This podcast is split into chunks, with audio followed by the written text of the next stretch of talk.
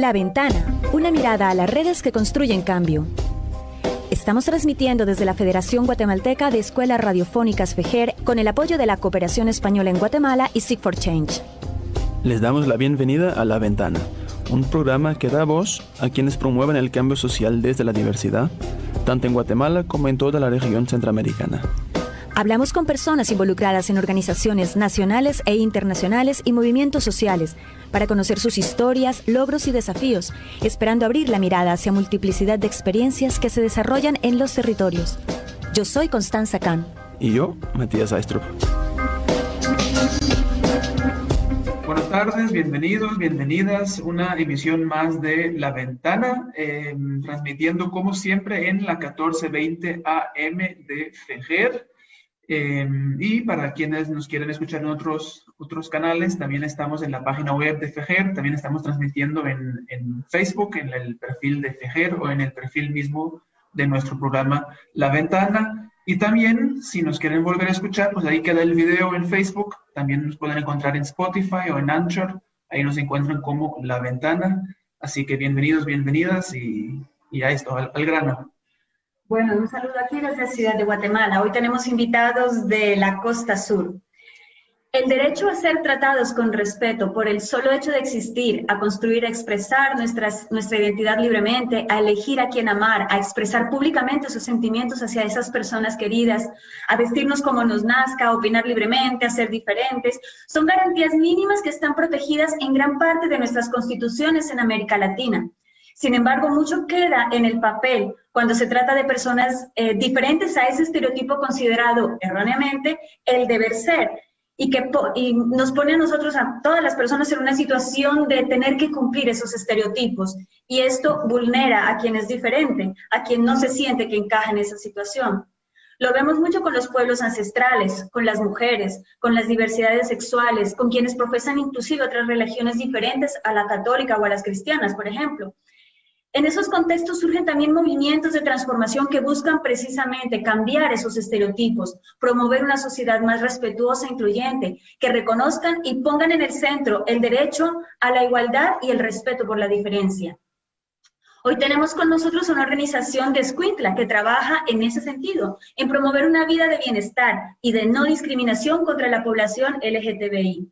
Ellos son CREAR, un grupo de jóvenes que trabajan en este departamento, con acciones también a nivel nacional y que están con nosotros hoy, Paula Castillo y Maynor Reyes. Bienvenidos y bienvenidas. Muchas gracias por estar aquí en la ventana. Gracias chicos por la invitación.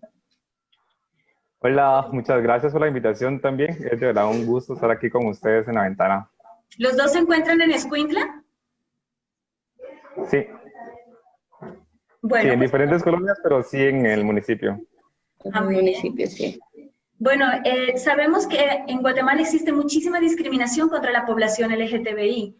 ¿Cómo se vive esta problemática en el departamento de Escuintla? Es bastante tristemente conocido por un machismo muy profundo que afecta muy fuertemente a las mujeres eh, con violencia sexual, con violencia física. ¿Cómo lo vive la población LGTBI?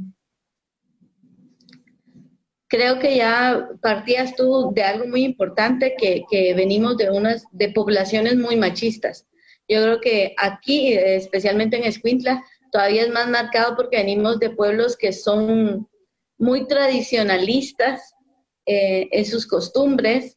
Eh, eh, mucha de, la gente que está en Escuintla viene de, aldeas y de pueblos donde ni siquiera la educación sexual es eh, abierta, o sea, no se puede hablar con libertad de esto. Entonces, yo creo que para nosotros, a nivel personal, para mí, ha representado una lucha constante de desaprender ciertos conocimientos y ciertas cosas en relación a la comunidad LGBT.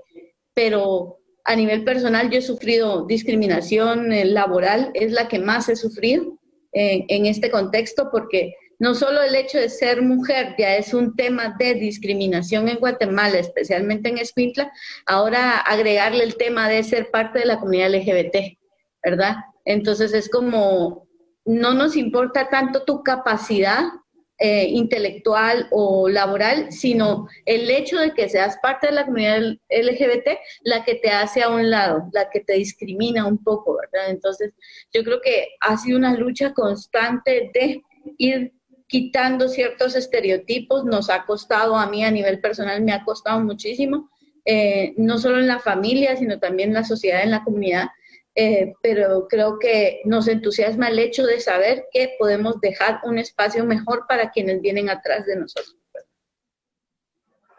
Totalmente de acuerdo. Y en efecto, sí, es un, un tema bastante complicado, es muy controversial, especialmente también cuando, digamos, dentro de las familias hay muchas personas que son conservadoras, ya lo mencionaste tú al inicio, en la parte del cristianismo, cómo afecta un montón porque todo lo asocian a una forma estricta de ser y de comportarse por, por el hecho de tu sexo asignado al nacer, ¿verdad? Y es como, ok, va, eh, pareciera entonces que porque tenés un pene tenés que cumplir esos y esos roles. Y algo que lo mencionaba también eh, Paola es esa parte cultural que muchas veces eh, es difícil romperla y cuando se es alguien que está en contra de todo eso, inmediatamente destachado como una persona eh, inmoral, como una persona pecadora, como una persona que, que, que no está normal o, o, que tiene una preferencia diferente, ¿verdad? Y es como, ok, esto no es una preferencia, es un estilo de vida que, que yo elijo y con el que yo me siento totalmente identificado y soy feliz, que creo que es también lo, lo más importante, ¿verdad?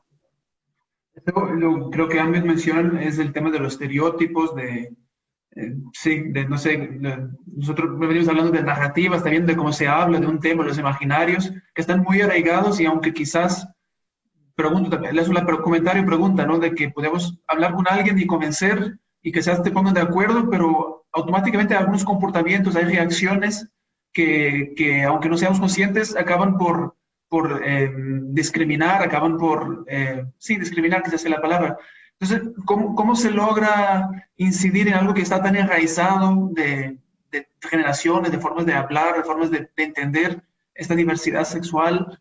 ¿Cómo se logra ir cambiando eso? Porque me imagino que no, es, son procesos que tardan, requiere mucha gente, requiere mucho tiempo, es, es complicado, ¿no? Yo creo que lo más importante es normalizar las cosas, es decir, como tan normales para las personas heterosexuales que tienen una vida bastante automática, de verdad, pensando en esas personas, ¿verdad? Que, que, son las que promueven ese tipo de conductas.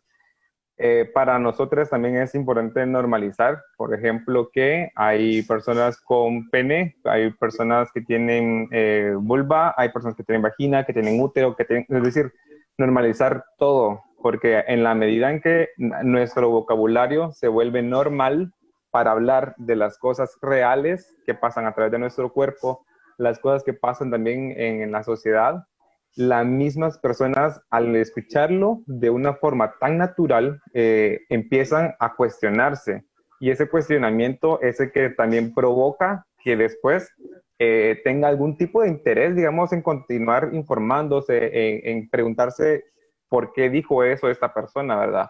puede, por supuesto, que genere algún tipo de resistencia y que bueno, porque el hecho de que, que se esté generando esa resistencia significa que algo le movió, ¿verdad? Y en determinado momento seguramente le va a tocar que aprender y, y adaptarse, creo, a una, una realidad. Y mm, esto sucede también porque es algo que he vivido y precisamente lo viví con un amigo en específico. digamos, en, en, en, la, cuando estábamos en, en media, estábamos eh, en diferentes secciones y pues él así súper machista y todo, ¿verdad? Y muchos años después, o sea, estamos hablando que como a los ocho años que nos volvimos a ver, entonces él ya me habló de, de forma más tranquila y todo, cosa que nunca pasó cuando estábamos estudiando. Entonces creo yo que es esa parte, ¿verdad? Seguramente no fui yo quien influencié para que él eh, ampliara un poco también sus paradigmas o quitara un poco los estereotipos que tuviera él o los prejuicios incluso, eh, pero seguramente lo escuchó de alguien y ese alguien también tenía algún interés muy personal, ¿verdad? En, en romper todo aquello que eh, sigue haciendo el daño. Entonces, para mí es lo más importante hablarlo de forma natural, o sea, normalizarlo con cualquiera de las personas que estemos, porque creo que uno de los grandes retos es ese miedo de decir las cosas tal cual son. y no importa en realidad en dónde estemos, pues, o sea, ya sea en la familia, con las amistades, en el trabajo, eh, en un súper, donde sea. En realidad mi invitación es eso, normalizarlo. La peor manifestación de, de esta discriminación o de, de, esta problemática es la violencia, la violencia física, la violencia psicológica, que muchas veces termina en, homicidios, en asesinatos o en, en transfemicidios. Eh, algo que, siempre me ha llamado la atención es esa violencia que, mm, con la que se enseñan especialmente con la población trans. es, es evidente a nivel de América Latina la, el, la violencia física, la violencia inclusive desde autoridades, de instituciones policial contra esta población. ¿Qué, qué experiencia, cómo se vive esta situación ahí en la costa sur? Eh, sí, quería comentar el hecho de que, que es difícil porque volvemos al, mismo punto en el que partimos siempre, ¿no? Yo creo que cuando ignoramos algo y no lo nombramos, no existe, ¿verdad? Entonces yo creo que cuando llamamos a las cosas por su nombre eh, y nos normalizamos, como decía Minor, hablar de estos temas, entonces es cuando vamos eh, llegando al fondo de muchas de estas personas que, que mm, son los que violentan a la comunidad trans o a la comunidad LGBT o a, las mujeres en general, son personas que ignoran ciertos temas y ciertos contenidos, ¿no? Entonces yo creo que cuando ignoramos algo, eh, somos jueces y partidarios, ¿verdad? Entonces yo creo que aquí a nivel de Escuintla nos ha costado mucho gracias a, a, yo creo que a la lucha de mucha gente y a que no nos quedamos callados, no han habido muchos casos de, de muerte a, chicas trans, pero sí se ve, no, no dejamos de verlo, pero, pero aquí en Escuintla ha disminuido mucho porque yo creo que eh, no, eh, nos hemos ido empoderando, hemos ido escuchando las voces de, las voces de aquellos que están sufriendo. Eh, gracias a la intervención o a los espacios que se han ganado a nivel institucional, creo que crear ha ido haciendo un esfuerzo por conciliar, educar, ayudar, eh, ya nosotros hemos tenido inclusive pláticas en la Policía Nacional Civil sobre esto, porque ellos decían cómo debemos tratar a una persona del colectivo, cómo tratar a una chica trans, cómo tratar, y, y, es que sí, a veces cuando ignoramos ciertos temas pensamos que solo es un hombre vestido de mujer y no es así. O sea, hay una, una, una persona detrás de. Entonces yo creo que eso hemos ido nosotros tratando. Ha sido difícil, es difícil porque es un concepto de años o de generación en generación que es difícil ir cortando, pero yo creo que cuando nos atrevemos a hablar, a romper imaginarios, es cuando creamos nuevos conceptos y vamos eh, disminuyendo poco a poco esa línea de, de, de acción eh, de violencia, ¿no? Pero que se sigue dando, se sigue dando, pero yo creo que ese es un paso eh, corto, es poco a poco, pero se va generando un cambio, ¿verdad? Algo también que quiero comentar sobre este tema y me parece tan fundamental mencionarlo es, desgraciadamente, y hasta la fecha así es, eh, no hay un reconocimiento a la identidad eso implica que al momento de tener cualquier tipo de incidente, ya sea físico, emocional, psicológico, de cualquier tipo, a la persona no se le va a reconocer como una mujer trans, por ejemplo, o como un chico trans. Se le va a reconocer por su sexo asignado al nacer, porque tiene vagina, entonces es mujer, aunque no se identifique como mujer. Eh, tiene pene, es hombre, y aunque no se identifique como hombre. Entonces, eso, eh, digamos, es, creo, desde allí empieza como el principal reto y es eh, una situación bastante vulnerable que siempre se ve tan normalizada. Algo que mencionaba igual Paola era esa parte de, digamos, el, la, la, cantidad de violencias eh, un poco más físicas que son las más, más vistas, digamos, o más fáciles de poder este, acceder a la información, sí han disminuido bastante. La verdad es que sí han disminuido bastante. Este, de lo que va del año, si mucho, dos, tres, si mucho. Es al menos aquí en Escuintla. Entonces, no, no ha representado en realidad tanto la violencia como uno cree que, que puede suceder, ¿verdad? Pero también creo es esa capacidad que también se han dado dentro de ellas mismas por, por estar involucrándose en diferentes espacios y, y también de, ganar gente, ganar en el sentido de ser más coloquiales con las demás personas, ¿verdad? Entonces eso también facilita un poco la comunicación y la interrelación que puedan mantener con las personas. Bueno, gracias Mike, gracias Paola. Vamos a, una pequeña pausa. Sigan escuchándonos porque en unos instantes regresamos eh, con la ventana. ¿Qué es el acceso a la información? Es un derecho humano fundamental que tienen todas las personas. Este derecho nos permite solicitar y recibir información que está en posesión de las instituciones. ¿Para qué nos sirve tener acceso a información pública? Por ejemplo, para conocer cómo se están manejando los recursos de los programas sociales aprobados para enfrentar la crisis por el COVID-19 pero la información también es útil para que las mujeres puedan conocer oportunidades para generar sus propios ingresos económicos y vivir una vida libre de violencia. Entonces, ¿cómo puedo usar la información? Si en tu comunidad o colonia hay dificultades con los servicios básicos como el agua, alumbrado público, drenajes o carreteras, puedes solicitar información en las oficinas públicas de cada servicio. También puedes solicitar información de cómo se ha realizado la entrega de guías o materiales de estudio y la entrega de alimentación escolar durante la pandemia. Solo debes identificar puntualmente la información que necesitas y la institución que la posee. Puedes presentar personalmente tu solicitud por correo electrónico o contactar por teléfono a las oficinas de información pública para que te orienten. Recuerda que debes dejar un número de teléfono para que puedan localizarte al momento de entregar la información que has solicitado. Si necesitas apoyo para realizar una solicitud de información, comunícate al 2367-5580 o si alguna entidad te niega el derecho a la información que solicitas, puedes llamar al 1555 de la Procuraduría de los Derechos Humanos para presentar tu denuncia. Informando a mujeres, transformando vidas. Este es un mensaje de la Federación Guatemalteca de Escuelas Radiofónicas en colaboración con el proyecto Las Mujeres y el Derecho a Acceso a la Información del Centro Carter.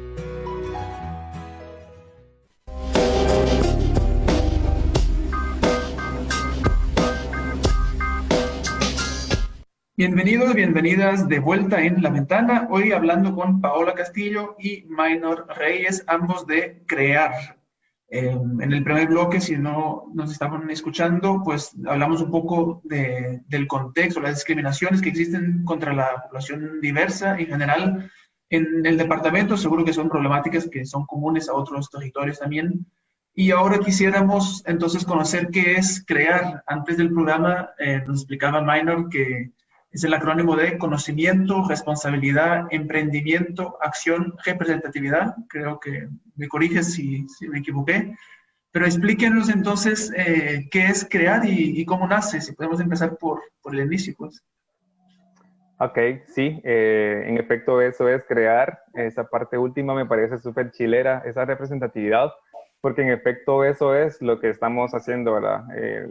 Involucrar a personas que representan diferentes disidencias sexuales y me parece súper interesante esa parte. Eh, crear como tal en realidad es una organización de la sociedad civil que busca especialmente la, digamos, la promoción o la visibilidad de la comunidad LGBTIQ dentro del municipio de Escuintla. Ese es el enfoque principal. Eh, habíamos tenido ya anteriormente alguna participación, algunas de las personas del equipo, en otra organización eh, que desafortunadamente ya no está acá en Escuintla.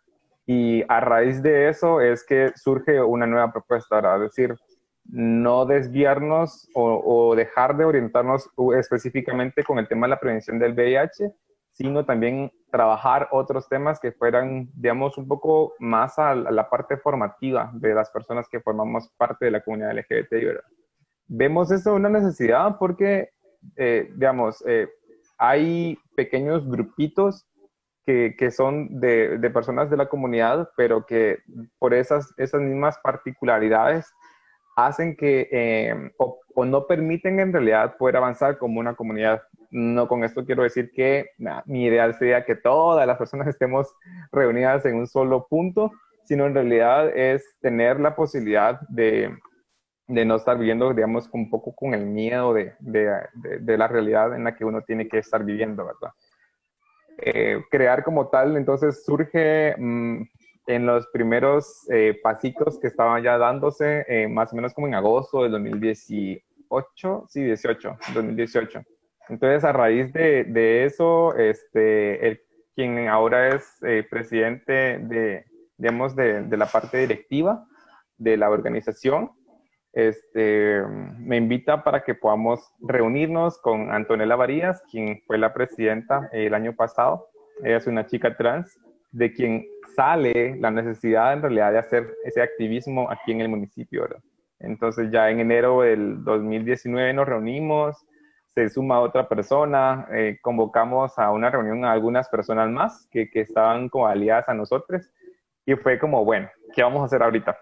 Y esa reunión jamás la voy a olvidar porque, eh, digamos, en la reunión previa a esa, a esa reunión, que era la primera reunión como equipo, yo había hablado con Misael y con Antonella y con otra persona que también estuvo en el equipo, que sí o sí de esa reunión teníamos que salir con el nombre de la organización. O sea, era la meta principal por la que íbamos a estar ahí convocados. Y fue como, bueno, eh, nos reunimos y todo, y me recuerdo cabal cuando llegó el momento. Entonces, ¿qué nombre le vamos a dar a la organización? Y una de las condicionantes, digamos, era, bueno, tenemos que dejarle un nombre que sea así súper pegajoso, que sea así contagioso, que sabemos que la gente una vez lo escuche, lo va a reconocer inmediatamente y nos va a recordar. Y fue, bueno, voy a pensar y pensar y pensar. No sé, pensemos en miel, pensemos en, en mariposa, pensemos en, en, sapo, pensemos en lo que sea, pero tiene que ser una palabra que en realidad siempre la vamos a recordar y que las personas la van a recordar. Y empezamos. Y así fue como surgió la palabra. Muchis, la palabra que más se utiliza en realidad en muchas ocasiones es crear. Es que vamos a crear esto, vamos a crear esto, vamos a crear esto y vamos a crear esto. Entonces, sí, sí, sí, sí.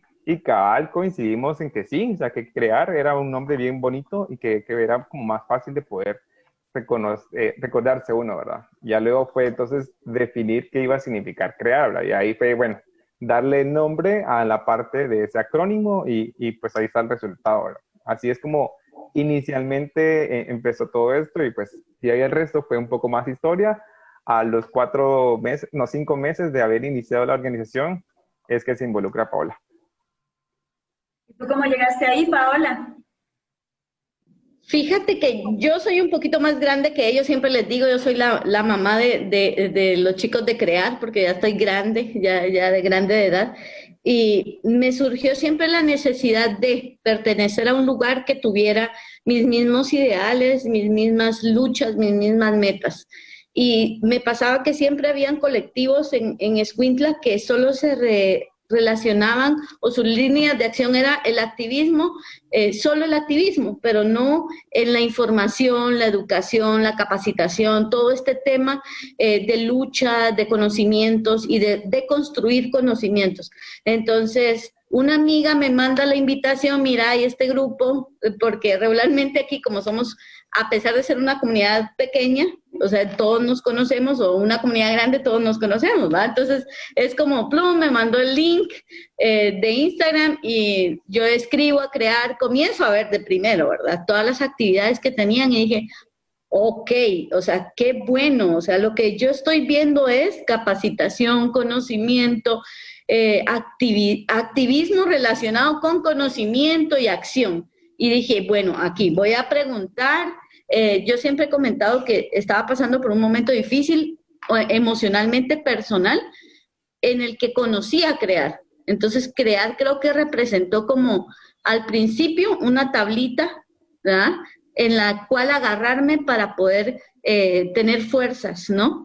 Y con el tiempo representó ahora mi lucha, mi deseo de seguir adelante, de hacerlo crecer. O sea, porque visualicé todo lo que podía alcanzar a realizar con crear.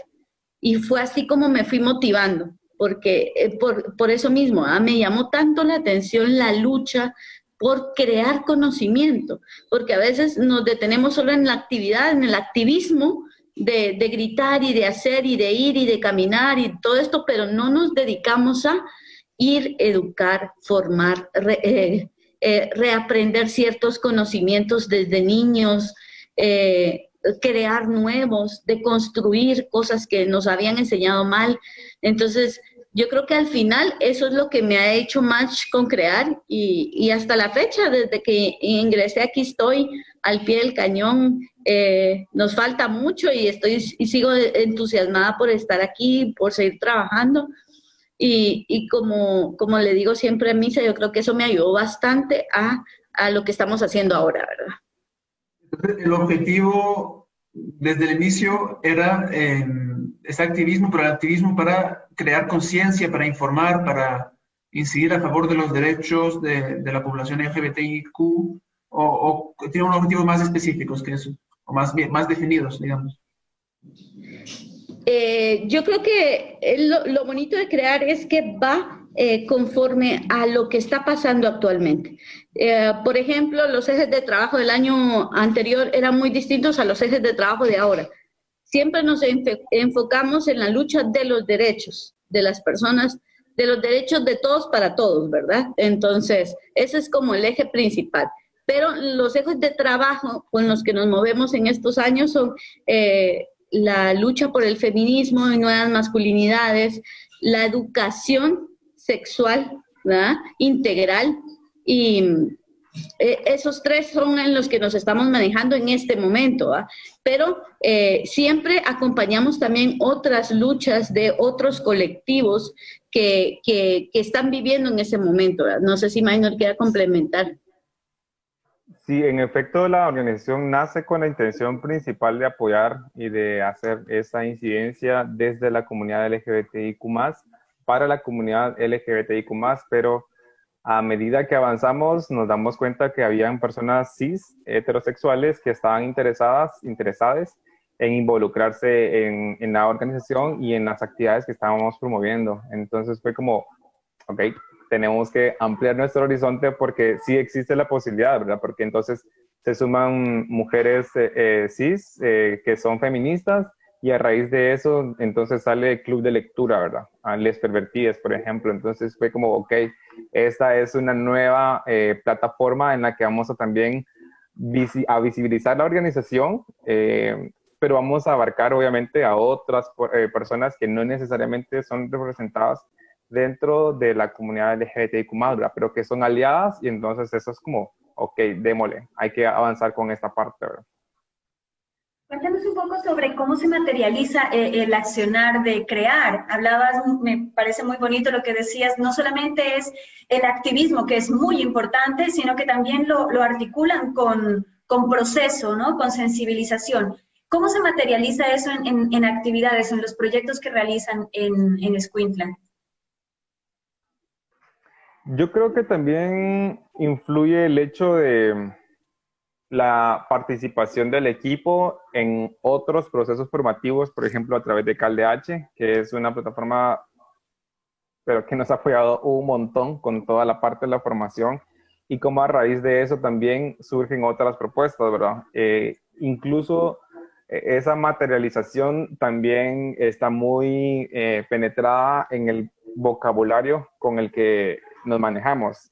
Y esto es tan evidente porque entonces surgen cositas así como eh, ya no utilizar un lenguaje que sea ofensivo para las personas, porque, es decir, no, no, no se trata ahora de tratarte con tanta delicadeza, sino se trata de hablarte, de poder comunicarme con tu persona de la forma natural que debía ser, de una forma respetuosa, de una forma inclusiva.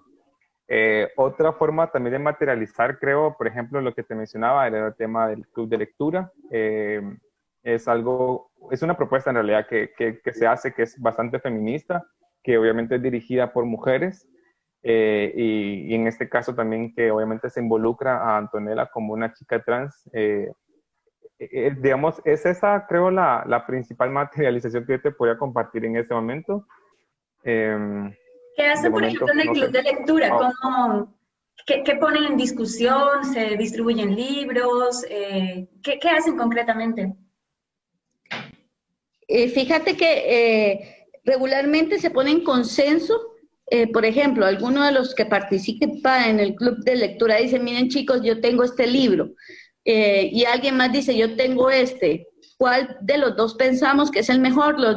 todos los, los, integrantes de CREAR decidimos cuál es el que realmente necesitamos en este momento, lo evaluamos y llegamos al consenso, bueno, este libro, entonces comenzamos a pasarlo, si la persona no lo tiene digital, eh, no lo tiene de manera material, lo digitalizamos, se lo pasamos, las personas lo leen, hay un cierto tiempo en el que lo leen, lo escudriñan y luego llega el tiempo del club de lectura. Llegamos todos ya con cierto conocimiento sobre el libro y ya se hace una actividad así. Eh, eh, la persona lo dirige, va haciendo una lluvia de ideas sobre esto, cuál es el, fondo de este, de este libro, qué nos dejó. Regularmente son libros siempre que nos hablan sobre derechos feministas, sobre derechos eh, humanos, eh, sobre eh, nuevas masculinidades, sobre el primero que tuvimos y que fue un éxito. Yo siempre digo, fue un éxito, ¿por qué? Porque hubieron personas que, por ejemplo, fue el libro de... Em, ay, el, ay, se me fue ahorita el nombre, pero es monólogos de la vagina. Eh, participó inclusive una señora ya grande, eh, ya con sus hijos grandes, y dijo, eh, miren, yo mi experiencia es que yo hasta ahorita, ya grande, tuve mi primer orgasmo, ¿verdad? Cuando nunca los había tenido, no sabía qué era. ¿verdad? Entonces, como para nosotros fue, oh, qué grande, porque que reconozca y que hable de este tema y que se haya dado cuenta que hasta ahorita de grande pudo tenerlo, cuando debería haber sido algo natural desde muy joven, ¿verdad? Desde que hubiera tenido su primera relación sexual, pero hablar sobre estos temas que eran, son muy tabú todavía en la sociedad en la que vivimos, eh, ya hablar sobre ellos es, es como algo muy increíble, ¿verdad? Más para Escuintla. Entonces yo creo que ese fue como el boom del club de lectura, de hablar libremente sobre estos temas que, que, no, no, se nos permiten hablar. Entonces yo creo que eso ha ayudado, el club de lectura, los talleres que tenemos eh, a nivel de, de, crear, son abiertos, siempre van todas las, las personas.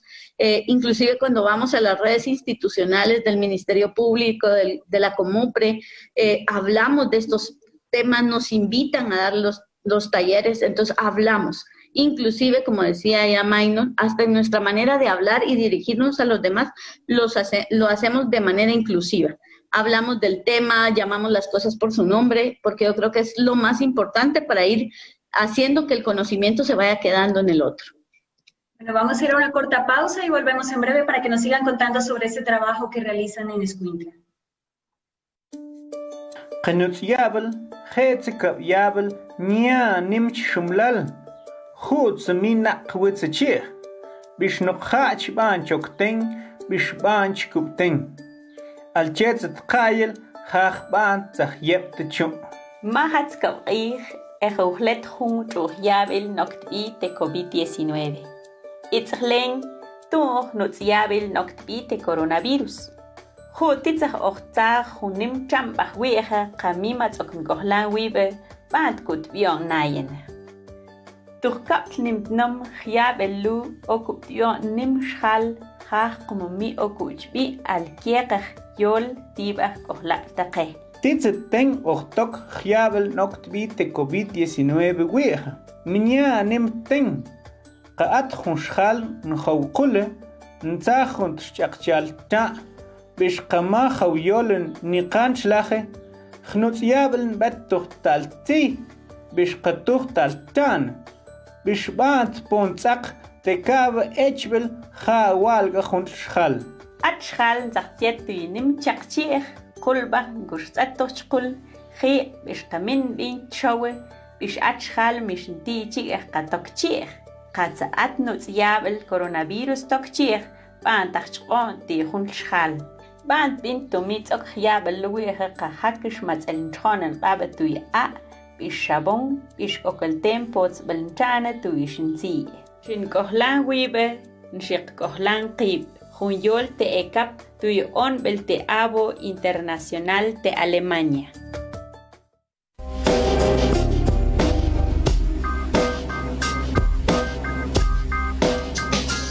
Estamos de regreso en la ventana con Maino Reyes y Paola Castillo de la organización Crear, que está ubicada en Escuintla. Nos contabas, creo que en el primer bloque, sobre un trabajo que realizan en, alianzas con instituciones, que van a las instituciones o las instituciones también los buscan para sensibilizarse sobre diferentes temas relacionados con los derechos de la población LGTBI. ¿Cómo es ese trabajo, ese acercamiento? Qué iniciativas han tenido en este sentido? A nivel organización, estamos integradas en la Comupre, por ejemplo, este es un espacio bastante estratégico desde la participación de, la, de las personas que integramos el equipo y creo que uno de los logros bastante altos que se mantuvieron desde el año pasado, más o menos como a mediados del año pasado, fue el reconocimiento de la identidad de Antonella Varías, que como el año pasado era la presidenta, entonces ya no era como eh, el caballero eh, Antonio o Antonella, sino es la señorita Antonella Varías. Entonces, creo que eso también fue sumamente importante, eh, o al menos desde esa, e, esa satisfacción de decir, pues hay que apostar por toda esa parte, ¿verdad? Ese reconocimiento a su identidad, porque así es y así tendría que ser en todos los espacios. Em, también es importante, creo, el reconocimiento de la organización en las actividades que, que se tienen dentro de, de la Comupre, que, que, eso es, por supuesto, un reto. No solo es de, de, estar en una reunión, no solo es de estar en un grupo o pertenecer a un grupo, sino en realidad proponer eh, unas actividades que sean desde la necesidad de la organización. También estamos en la red de derivación del Ministerio Público. Esta es otra red en la que igual se tiene la incidencia a partir de, digamos, de, la prevención del delito, ¿verdad? En contra de las mujeres especialmente. Y también allí es, creo, una vez más, esa incidencia a, apostar por el tema de, la, de las violencias y que implica, creo, el reto más fuerte hacia las mujeres trans, porque son como más vulnerables dentro de toda la comunidad, creo que son las personas más vulnerables que pueden eh, estar hasta el momento, ¿verdad? También pertenecemos este, a la red de maternidad y paternidad responsable y por el momento estamos en estas. Ah, bueno, perdón, sí se me olvidó algo, una bien importante y es em, lo de la alerta de Isabel Claudina. Estamos en el equipo coordinador de aquí de Swintla. Eh, digamos, es pues como una, una apuesta, creo, desde la organización, estar alertas en, en esa parte, ¿verdad?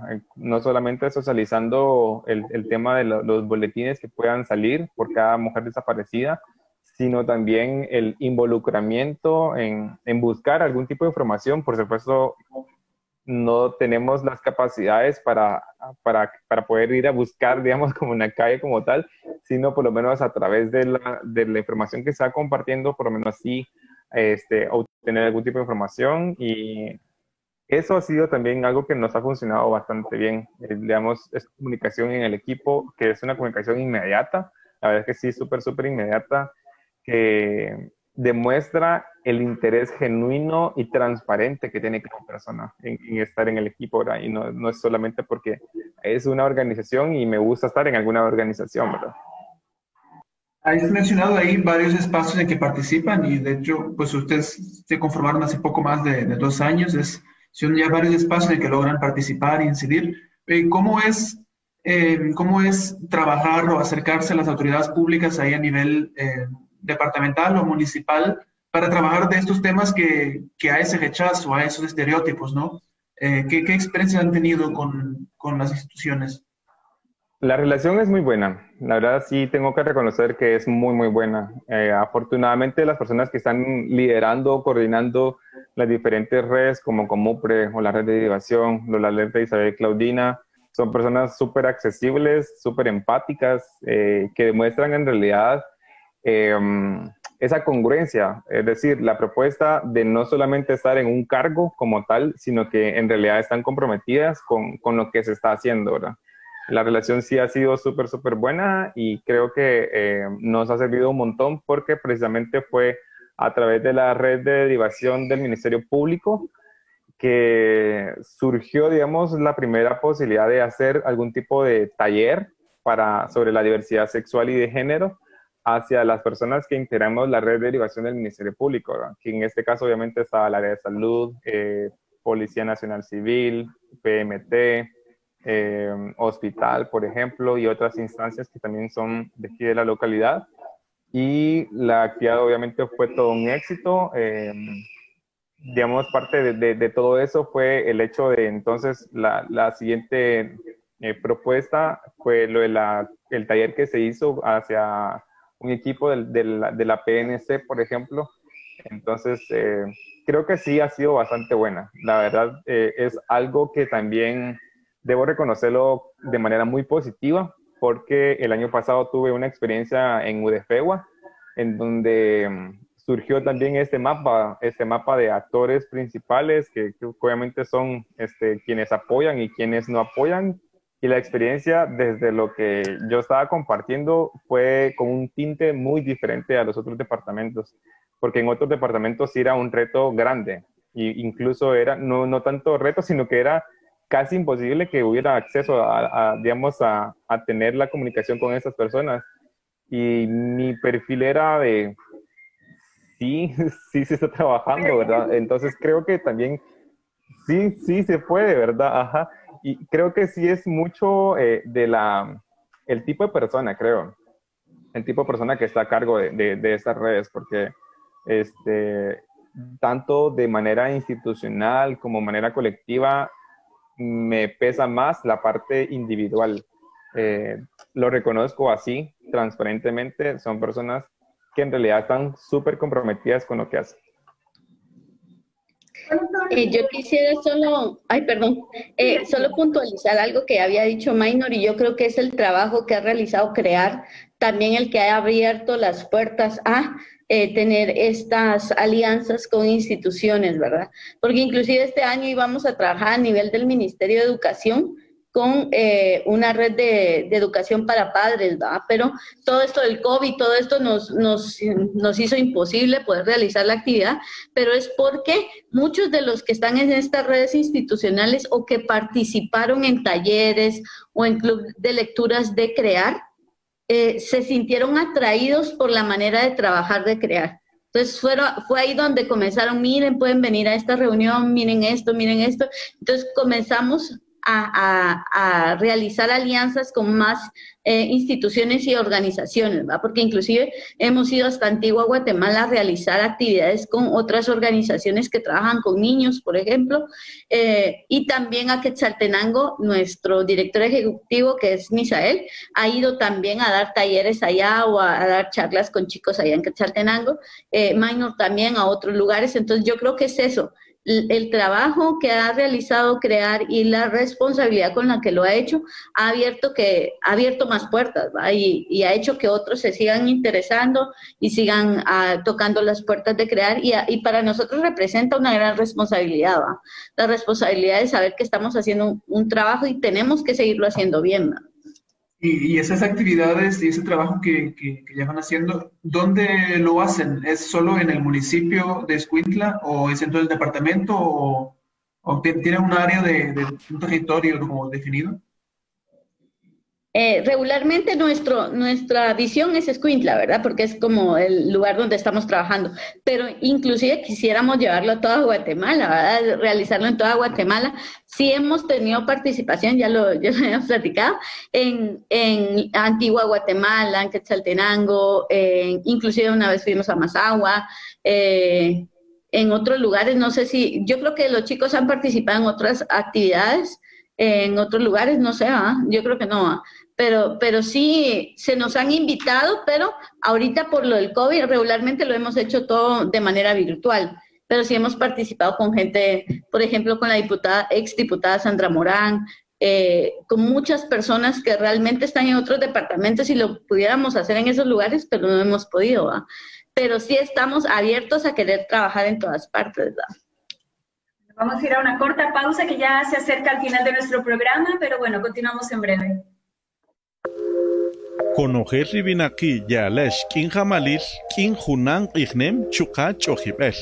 Riachalal hariri kohlipel ni mantzir chukakin a joanem. Tikomal kichini winaki chini kalajoj kohol winakil.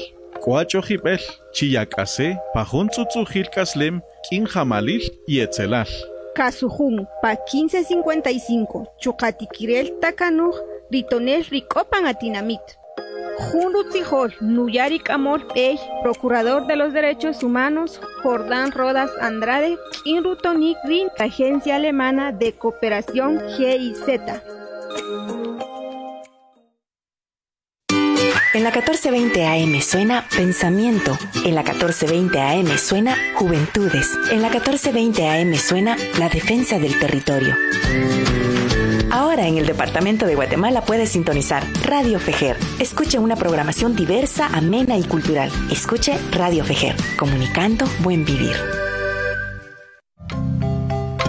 Estudia una carrera de éxito y forma parte del desarrollo de Guatemala. La Escuela Nacional Central de Agricultura, ENCA, abre sus puertas para que jóvenes, hombres y mujeres con vocación agrícola y forestal puedan optar a una beca de estudios completo. Ingresa al portal de la ENCA, www.enca.edu.gt. Aquí aparecen los requisitos de admisión 2021. El examen de selección será en la modalidad virtual. La ENCA te espera.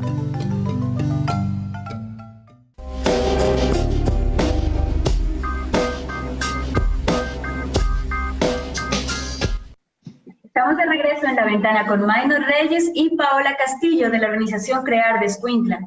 Antes de la pausa, Paola nos contaba que eh, este, esta locura del COVID que nos ha vuelto locos a todos también afectó el trabajo y los obligó casi que a recrear las estrategias de, de seguir, con, de continuar con su agenda, ¿no? ¿Qué, qué cambios realizaron en, en, en lo que tenían pensado cumplir para este año y cómo lo han abordado?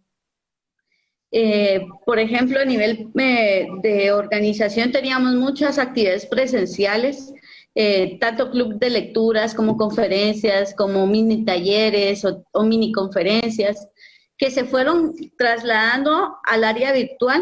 Eh, no quisimos tampoco saturar de, de, actividades virtuales, pero sí tuvimos varias eh, propuestas de diferentes de las áreas en las que está dividido CREAR eh, Minor en el área de comunicación también tuvo algunas actividades, en el área de capacitación yo tuve otras, en el área política otro compañero tuvo otras, Misael también. Entonces cada uno realizó, eh, mandó la propuesta al presidente, las evaluó, seguidas siempre del POA que ya habíamos establecido y de las actividades que ya teníamos establecidas durante el año, ¿verdad?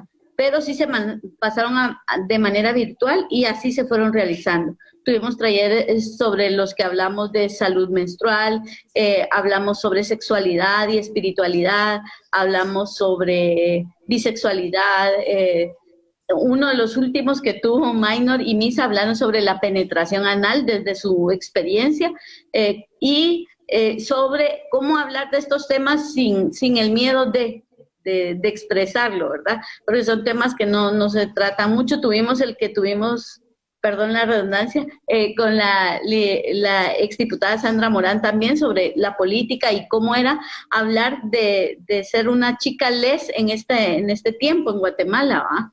Entonces nos contaba su experiencia, también otras chicas.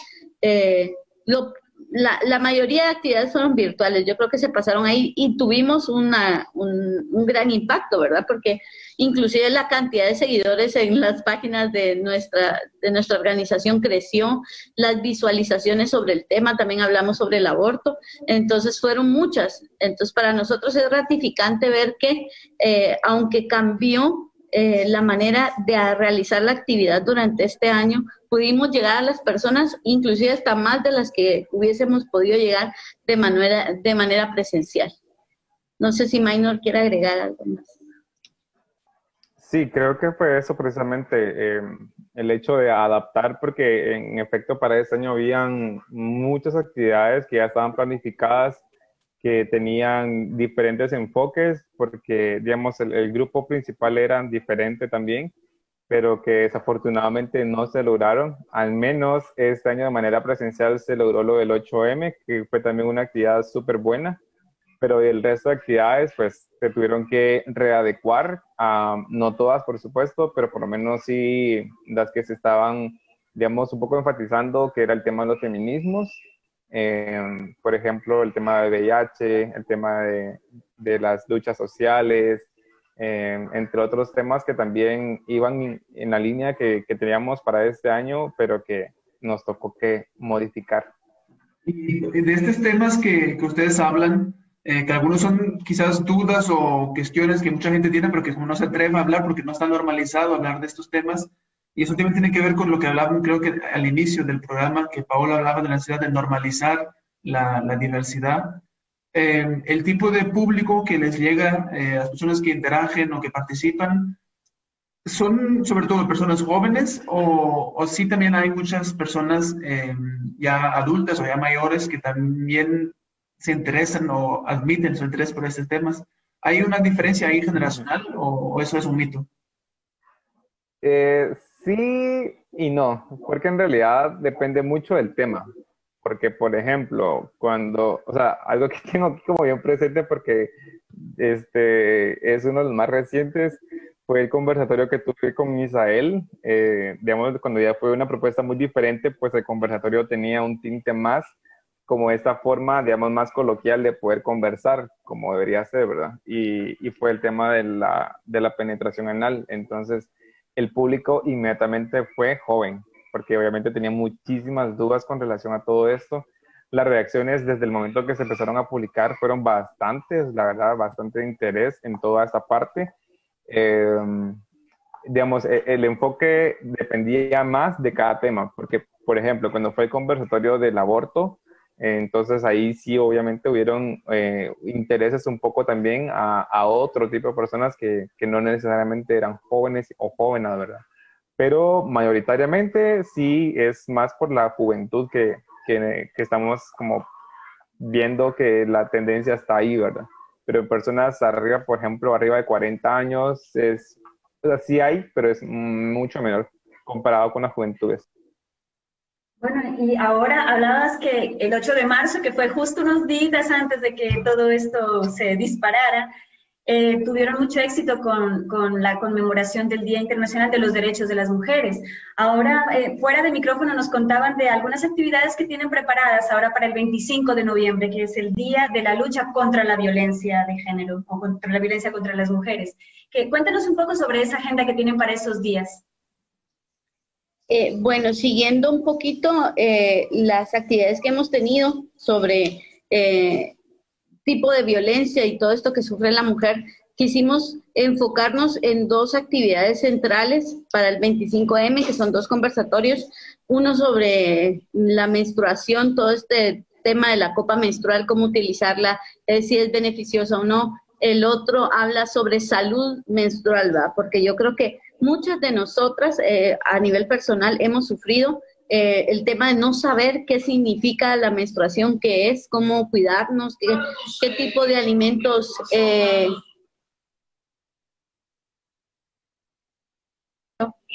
eh, qué tipo de comida eh, comer, cómo cuidarnos en esos días durante el periodo menstrual. Y yo creo que es eh, importante tener eh, eh, sabido qué, qué, decir y qué hablar.